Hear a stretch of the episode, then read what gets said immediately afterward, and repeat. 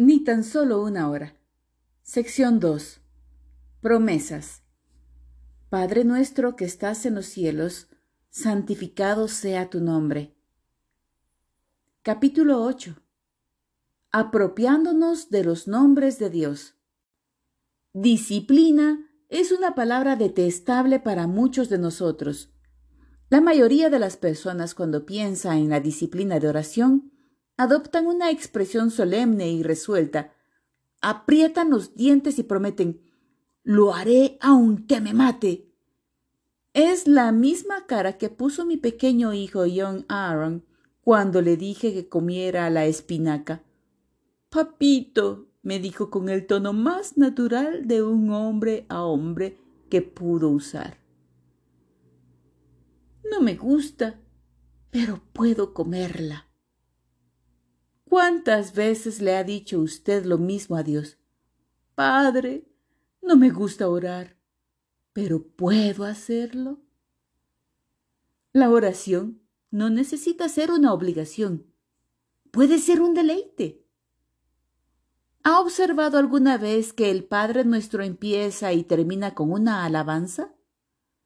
Debemos entrar por sus atrios con alabanza, dice el Salmo 104. Jesús sabía eso cuando nos enseñó, cuando oréis, decid, Padre nuestro que estás en los cielos, santificado sea tu nombre. Lucas 11.2. Por fe decimos Padre, y por amor decimos nuestro. El Dios omnisciente, omnipotente Creador que habita la eternidad, nos invita a los creyentes a que lo llamemos Padre. La palabra santificar no es una palabra corriente, pero significa hacer a uno santo, dedicar a Dios una cosa. Es la expresión de un intenso deseo de que el nombre de Dios sea reconocido, puesto aparte y adorado. No solemos detenernos a reflexionar que el nombre del Señor puede ser santificado o profanado por nuestra conducta. Pero los documentos antiguos muestran que, puesto que la muerte de un creyente por martirio con frecuencia inducía a otros a glorificar a Dios, la expresión hebrea santificar el nombre frecuentemente se entendía como sacrificar la vida por la propia fe. ¡Qué verdad tan poderosa! Santificamos a Dios por el ejemplo de nuestra vida justa, tanto como lo hacemos por las palabras con que lo alabamos y adoramos. Mateo 5:16. Cuando aprendemos a seguir el bosquejo de la oración de Cristo y separamos el nombre de Dios y lo alabamos y adoramos, nuestra oración dejará de ser un deseo frustrado o una disciplina rigurosa y llegará a ser un santo placer. La disciplina de la que estoy hablando lo llevará a la santa presencia de Dios y lo hará caminar según las prioridades de su reino. Lo ayudará a orar para recibir lo que necesita y a llevarse bien con sus semejantes en todo momento. Lo ayudará a enfrentar al diablo y a dejarlo sentado de un golpe. Lo ayudará a ser la cabeza y no la cola a estar arriba y no abajo. Lo ayudará a andar de victoria en victoria todos los días de su vida.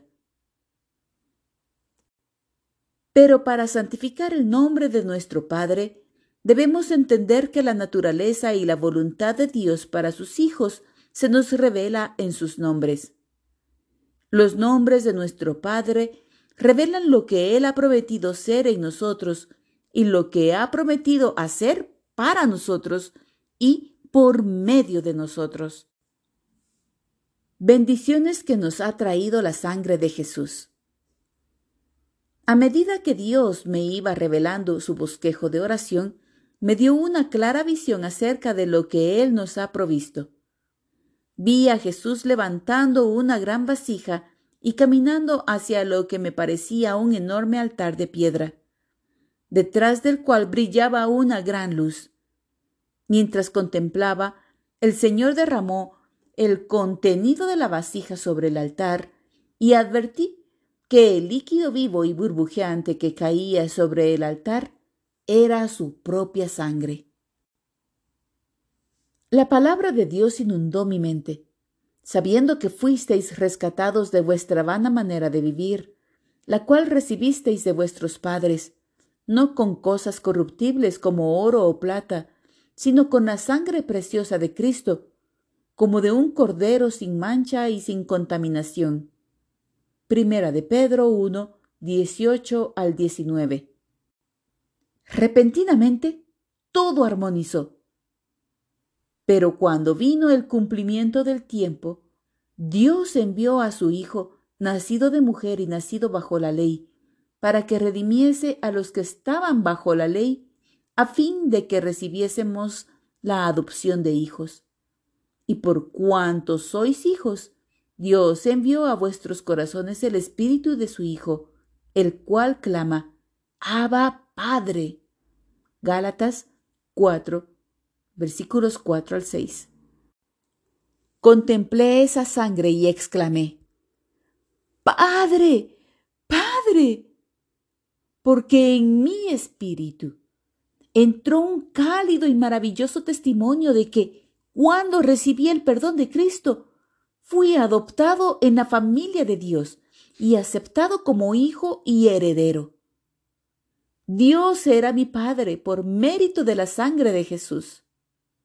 Luego me pareció como si esa sangre viva sobre el altar me hablara acerca de las promesas del pacto que había conquistado para mí.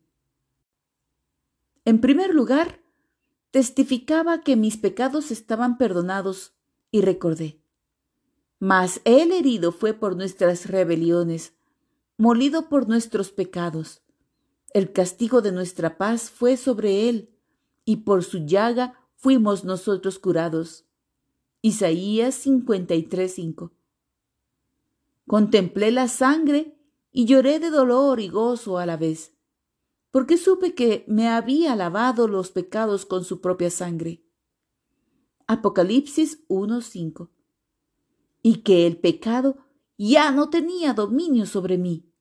Romanos 6:14. Luego la sangre declaró que gracias a la sangre del Cordero puedo entrar valientemente en el lugar santísimo. Hebreos 10:19. Mi cuerpo es ahora el templo del Espíritu Santo que vive en mí y que es el don que Dios me ha dado. Primera de Corintios 6:19. Alabé a Dios porque la sangre de Jesús me ha abierto un camino nuevo y vivo para experimentar la plenitud del Espíritu Santo. Luego, la sangre me aseguró que por las heridas y sufrimientos de Cristo recibo salud e integridad. Isaías 53.5 y Primera de Pedro 2.24, Mateo 8, 16 al 17. Sanidad espiritual, física, mental y emocional.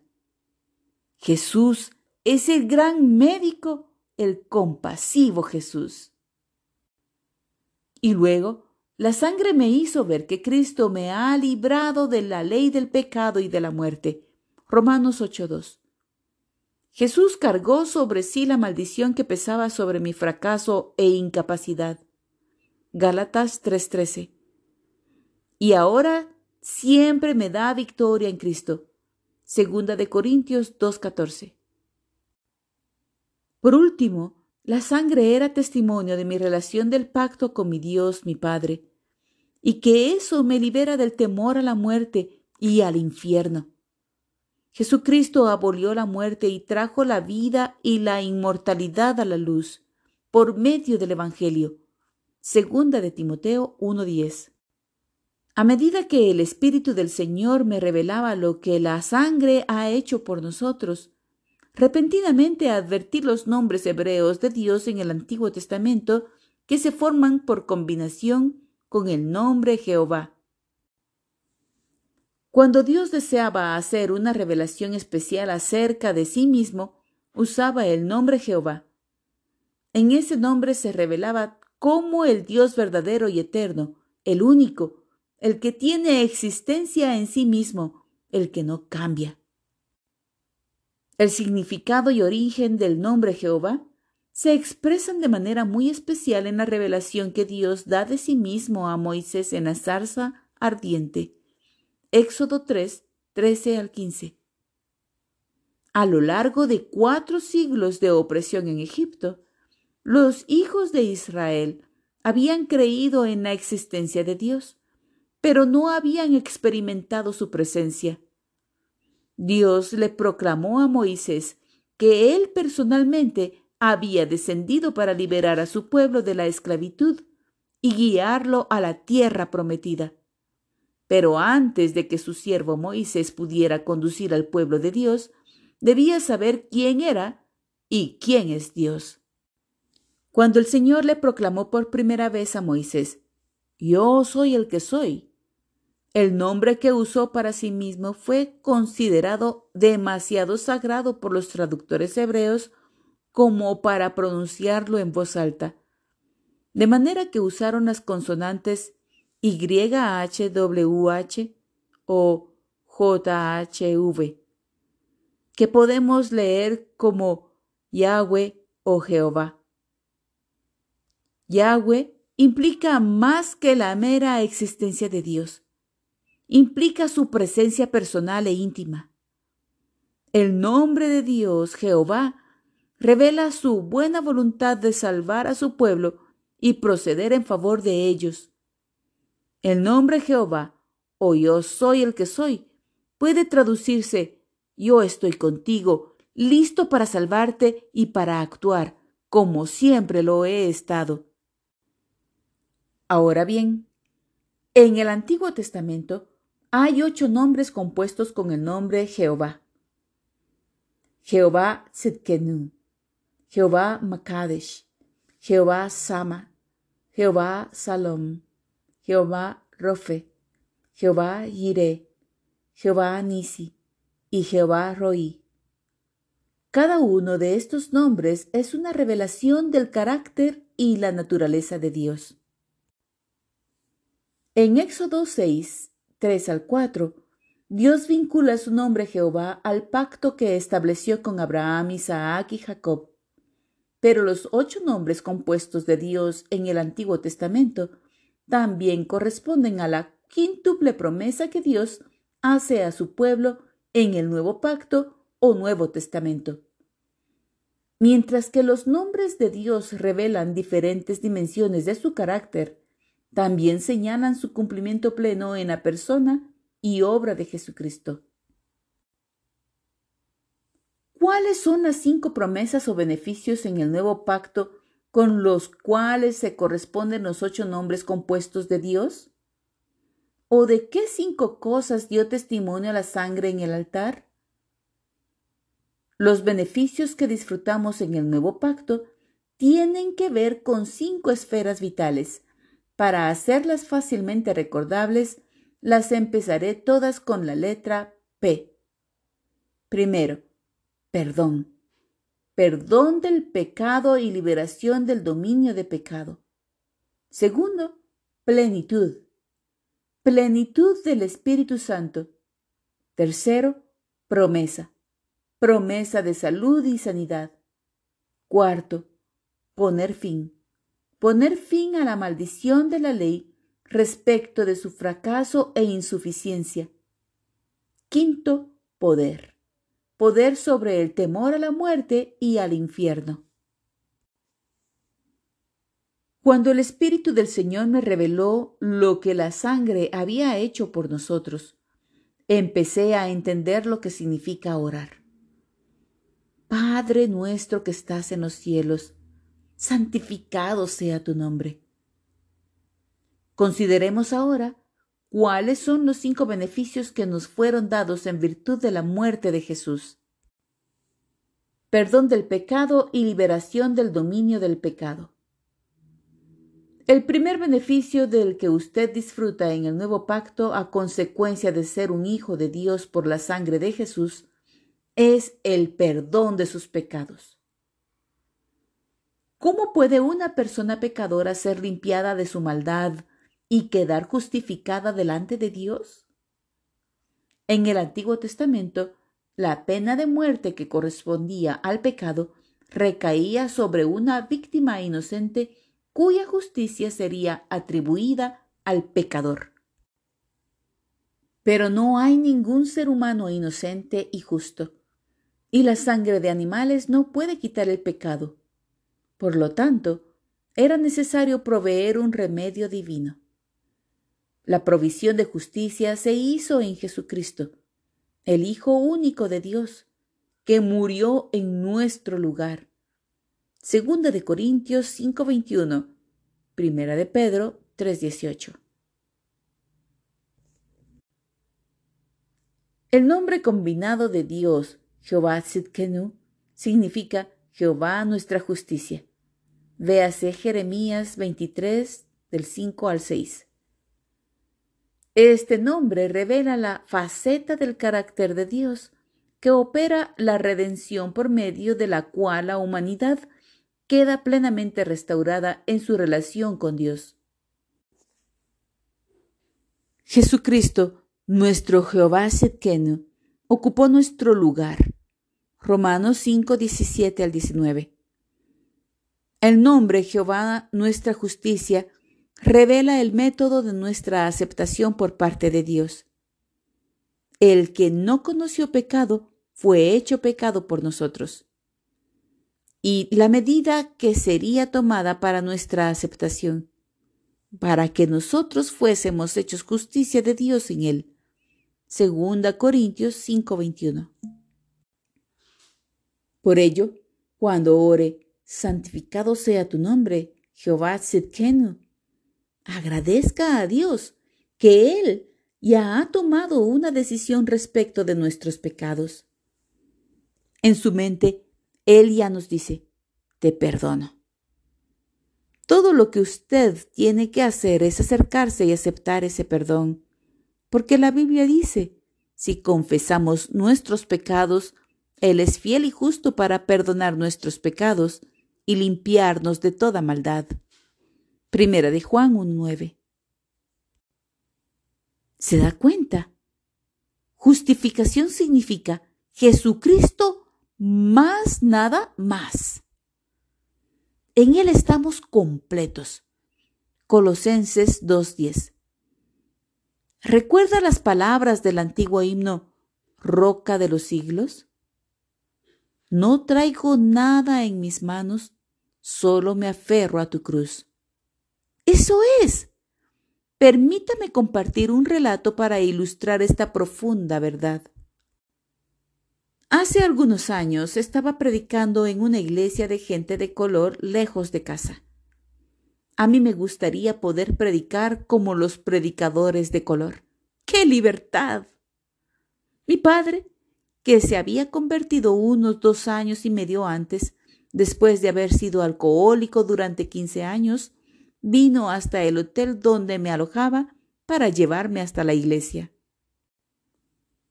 Yo estaba ansioso por verlo, pero cuando atendí la puerta mi corazón se encogió.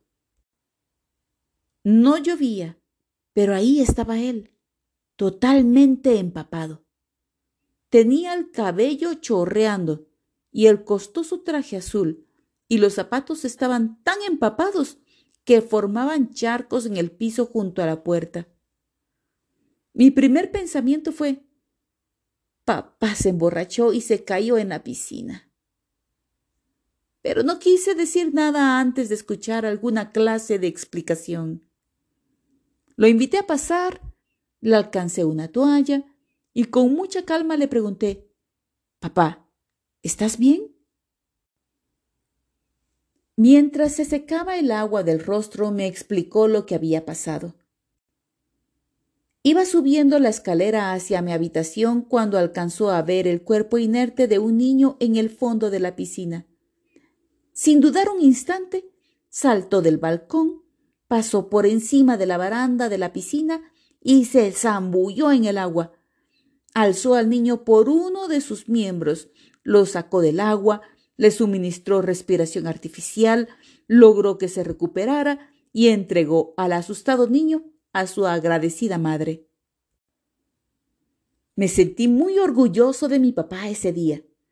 Nunca olvidaré ese incidente, porque eso fue lo que Jehová Sedkenu, el Señor nuestra justicia, hizo por mí y por usted. Estábamos muertos dentro del agua, muertos en delitos y pecados, pero Él saltó dentro del pozo y nos salvó. El que no conoció pecado fue hecho pecado por nosotros, para que nosotros fuésemos hechos justicia de Dios en Él.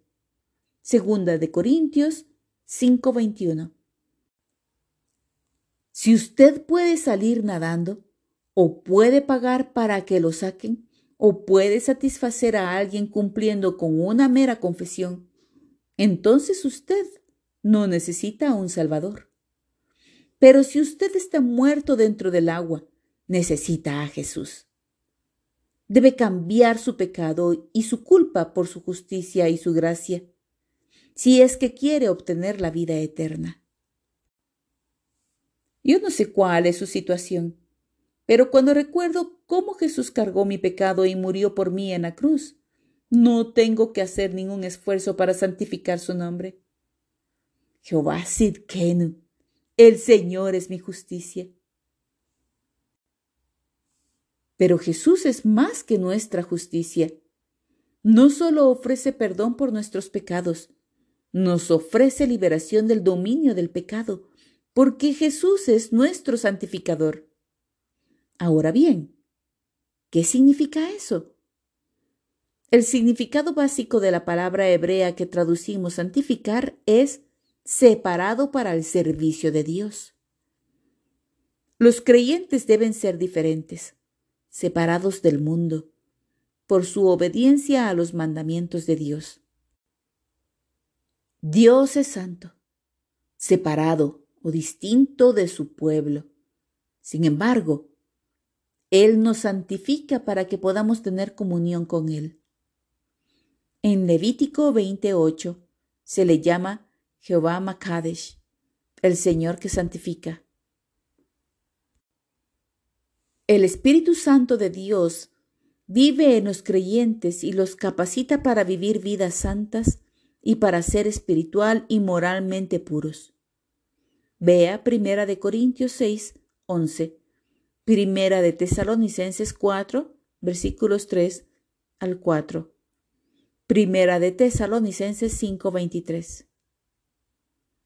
Por lo tanto, mientras usted medite en el nombre de Dios, Jehová que santifica. Ofrézcale alabanza, porque la sangre de Jesús no solo quita sus pecados, también destruye el poder del pecado en usted. Agradézcale, porque la sangre de Cristo no pasa por alto el pecado, lo vence. Vea Romanos 6, 17 al 18, Hebreos 13, 12, Primera de Corintios 6, 9 al 11. Santificado sea tu nombre, Jehová Makadesh, el Señor que santifica. Plenitud del Espíritu Santo. Puesto que Dios es nuestro Padre, el segundo beneficio que disfrutamos en el nuevo pacto es la plenitud del Espíritu Santo. El nombre compuesto de Dios, Jehová Salom, significa Jehová es paz. Ver jueces 6:24. La palabra hebrea salom es traducida la mayoría de las veces y con propiedad como paz, y representa la salud y armonía con Dios, y satisfacción y plenitud en la vida. La redención de Cristo es la base de nuestra paz con Dios. La humanidad no podía reconciliarse antes con Dios Alguien debía pagar el precio del pecado, que era la muerte. Jesucristo pagó ese precio y la comunión entre Dios y el hombre que el pecado había roto fue restaurada por su sangre. Ver Colosenses 1, 20 al 22. Pero Él fue herido por nuestras transgresiones, molido por nuestros pecados. El castigo de nuestra paz fue sobre Él y por sus llagas fuimos nosotros curados. Isaías 53:5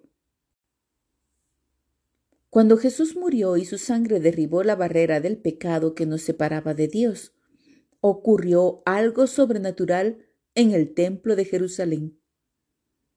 El velo que separaba el lugar santo del lugar santísimo, el lugar donde moraba la presencia de Dios, y que contenía el arca y el propiciatorio manchado por la sangre de los animales sacrificados que el sumo sacerdote presentaba allí una vez por año, se rasgó de arriba abajo abriéndose el camino para entrar al lugar santísimo. La misma presencia de Dios. Vea Hebreos 10, 19 al 22.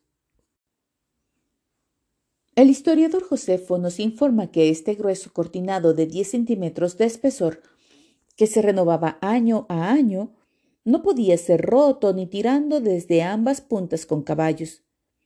Impedía acceder a la presencia de Dios a todos, excepto al sumo sacerdote. Pero cuando repentinamente se rasgó de arriba a abajo, en el momento de morir Jesús, Marcos 15, 37 al 38, fue porque había quedado abierto el camino hacia Dios para todo el que se acercara por medio de Jesús. Santificado sea tu nombre, Jehová Salom. El Señor es paz. Gracias por restaurar la paz con Dios a la humanidad que se había interrumpido a causa de la caída. Otro de los nombres compuestos de Dios es Jehová Sama y significa Dios está aquí. Ver Ezequiel 48:35. Sama es la palabra hebrea que significa el omnipresente, el uno que todo lo llena. Esta es la promesa de un Dios santo que habita en medio de su pueblo. Es la promesa de su presencia. La presencia misma de Dios está en los creyentes, que son el templo santo de Dios. Su presencia vive y crece por medio de su espíritu. Ver Efesios 2, 20 al 22. La palabra que se usa para templo en el versículo 21 no se refiere al templo en general, sino al santuario. En el santuario se levantaba el altar del incienso, y en el lugar santísimo estaba el propiciatorio cubierto por la presencia divina o Shekinah. Ahora, gracias a Jesús, nosotros somos el templo de barro, llenos de la gloriosa presencia de Dios. Agradezca a Dios porque sus pecados han sido perdonados, y por eso usted puede ser llenado, inundado por Dios mismo. Usted puede ser llenado por el Espíritu Santo. Y eso no es todo. Jesús ha prometido, no te desampararé ni te dejaré. Hebreos 13:5. Él ha enviado su Espíritu Santo, el consolador, el que fortalece, el que intercede, el que tiene comunión para estar con nosotros. Santificado sea tu nombre, Jehová Sama. El Señor está allí. Recuerde, usted está santificando el nombre de Dios por lo que Él es y por lo que ha hecho por usted. Mientras medite acerca de los distintos nombres de Dios el Padre, afiance su fe transformando sus reflexiones en declaraciones de fe y alabanza. Padre, tú eres Jehová Sidkenu, tú eres mi justicia. Me pongo de pie delante de ti, justo y perdonado por la sangre de tu amado Hijo. Tú eres Jehová Makadesh, el Señor que santifica. Tú me transformas a la imagen de tu Hijo y destruyes el poder del pecado sobre mí. Tú eres Jehová Salom, mi paz. Jesús hizo la paz mediante su sangre en la cruz y me reconcilió contigo. Ahora tu paz, que sobrepasa todo entendimiento, guarda mi corazón y mi mente. Tú eres Jehová Sama. Tú me has llenado con tu presencia y nunca me dejarás ni me abandonarás. Gracias por vivir en mí, Señor. Ese es un ejemplo de lo que significa santificar el nombre de Dios y hacer declaraciones de fe basadas en lo que Él es y lo que ha hecho por usted. Pero hay mucho, mucho más por lo que usted debe santificar el nombre del Padre.